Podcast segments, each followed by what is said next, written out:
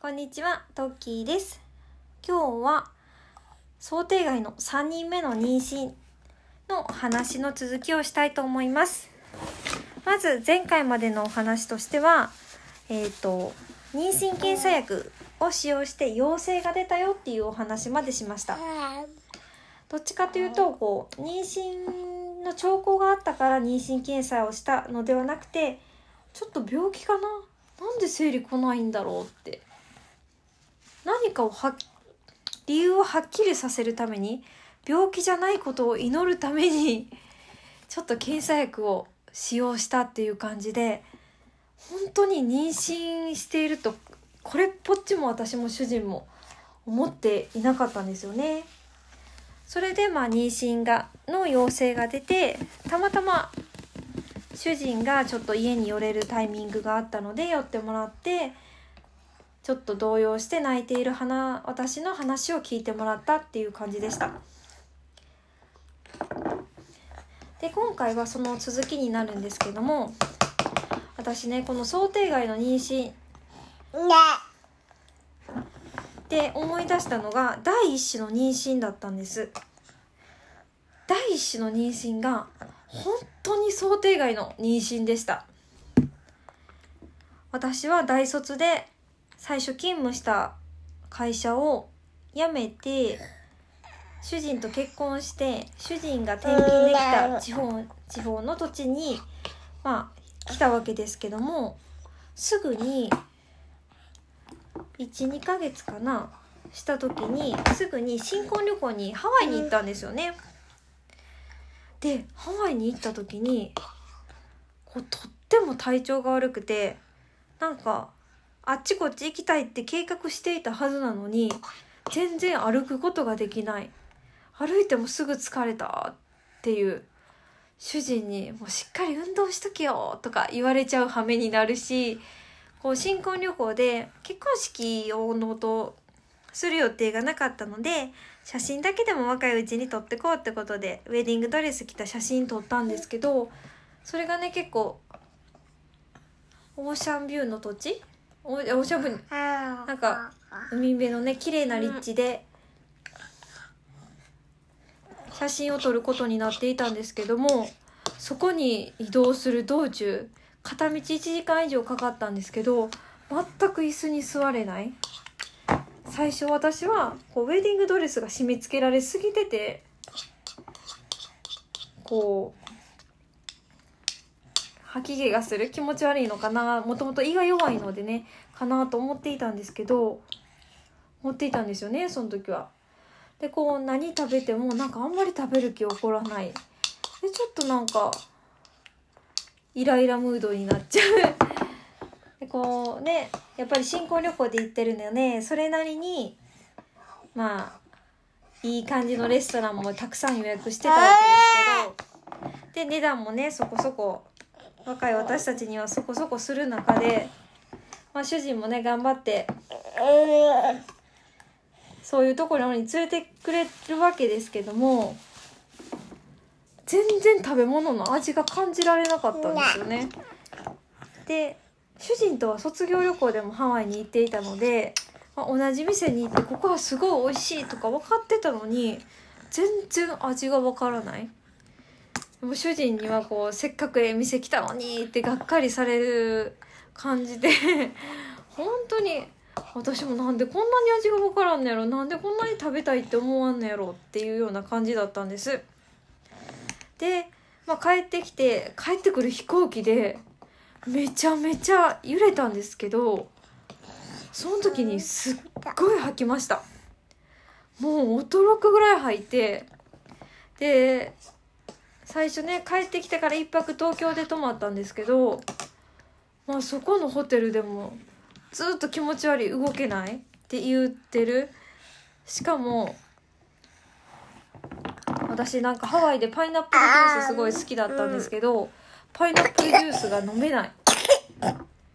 飛行機でもね帰りはパイナップルジュース飲めない。何も食べれないわーっていう食べ過ぎたんかなぐらいにしか思ってなかったんです。で東京着いてそしたらもうなんか毎日なんかおかゆかうどんしか食べたくない。あとりあえずうどん食べに連れてってとかそんな感じで。であまりにもおかしかったのでこう東京から地元に帰った時に近くのクリニックに行ったんですよね。そしたらその時にやっぱりこう最初にね問診とか書いてこう書くわけですけど妊娠してるって思わないので妊娠していませんって書いたんです。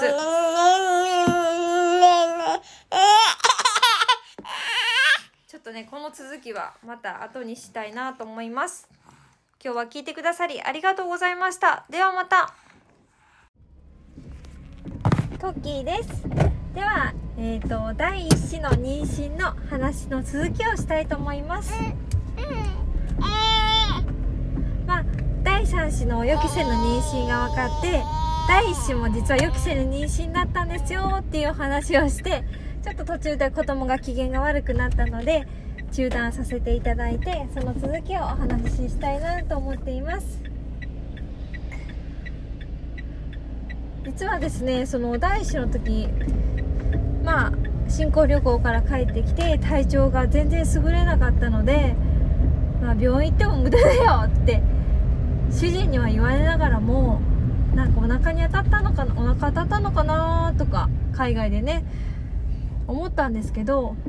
ちょっとあまりにもご飯が食事が1週間以上取れなかったので心配になって病院に来ました。病院の問診票ではねいろいろ書く欄があってまあ、女性の妊娠していますかっていうところは妊娠していないって私答えたんですよね。で症状をお話しして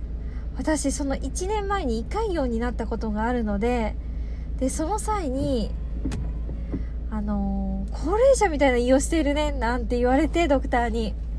もしかしてまた胃が悪化したのではないかって思ったんですよね。こうストレスを抱えると胃潰瘍が再発まあ、ストレスでねちょっと胃潰瘍になってしまったのでもしかしたらこう新しい土地に引っ越してきてちょっと慣れないストレスで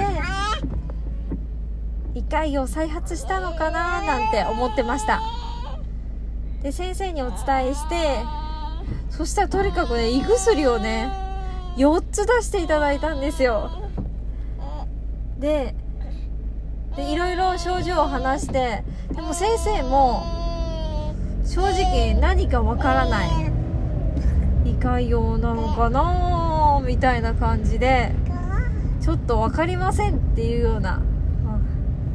とりあえず薬見て様子見ましょうかっていうような感じだったんですよね。で私はちょっと先生がなんかあまりにもはっきりしたことを言ってもらえなかったのでちょっと不安に思ってずっと ずっと最後の患者だっただったんですけどずっと話してて、うん、で最後に先生がね「いやすいません再度確認ですけど妊娠ってしてないんですよね?」って聞かれたんですよ。いやしてないと思いますとしか言えなくて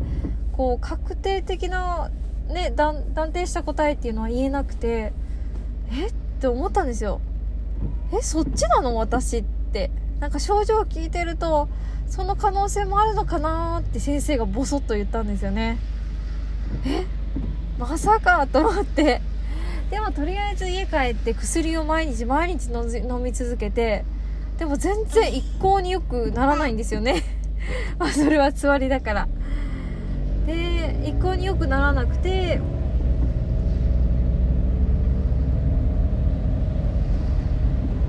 でまあちょっと気になったので自分自身もちょっと先生が言ったことがちょっと引っかかったので、まあ、ドラッグストアで妊娠検査薬を買ってやってみた。っていうのが最初です。まあこれはねもう1人でやるのが怖かったので主人とや主人がいる休みの日にやったんですけど2人で動揺が半端なかったです。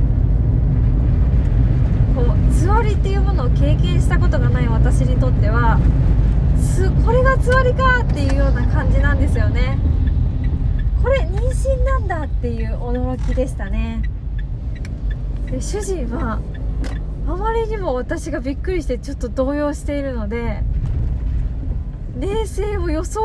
おうとしつつ装いきれていない。ちょっと妊娠筋作薬をきれいなところに並べて写真を撮るなんてことをねしていました。私はねちょっとそれより私のこと慰めてよなんて思いながらね。第一子の第一子も予期せぬ妊娠を迎えたことを覚えています、えー、続きはまた次回お話ししたいと思います。今日は聞いてくださりありがとうございました。ではまた。